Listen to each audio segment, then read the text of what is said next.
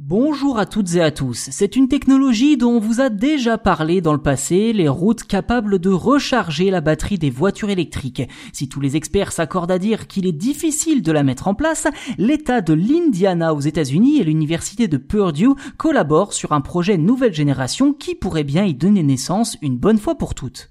Car finalement, ne serait-ce pas confortable de pouvoir se déplacer en voiture électrique sur de longs trajets sans se préoccuper des recharges?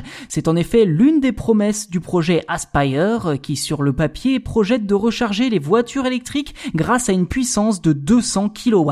Pour ce faire, la route sera fabriquée à l'aide d'un béton rempli de particules magnétiques qui serait particulièrement efficace pour transmettre l'énergie. Si l'État de l'Indiana et l'Université de Purdue ont travaillé en amont sur l'élaboration du projet, c'est à l'entreprise Magment qu'ont été confiés les travaux. D'ailleurs, l'entreprise affirme que ce revêtement permettrait une transmission sans fil excellente pouvant atteindre 95% d'efficacité énergétique, c'est-à-dire la proportion d'énergie reçue par la voiture sur l'ensemble de l'énergie utilisée pour la transmission. De plus, Magment explique que la construction d'une telle route ne serait pas plus chère qu'une route classique, d'autant que le revêtement serait résistant aux intempéries et au vandalisme. Si tous ces détails sont déjà très intéressants, malheureusement, aucune autre information technique, notamment le système de charge, n'a été communiquée pour l'instant. Avant d'être déployé sur le plus de routes possible, le projet Aspire sera soumis à différentes phases de test. Prévues pour la fin de l'été, les deux premières viseront tout d'abord à déterminer la résistance du béton et sa capacité à transmettre l'électricité aussi bien qu'il le prétend.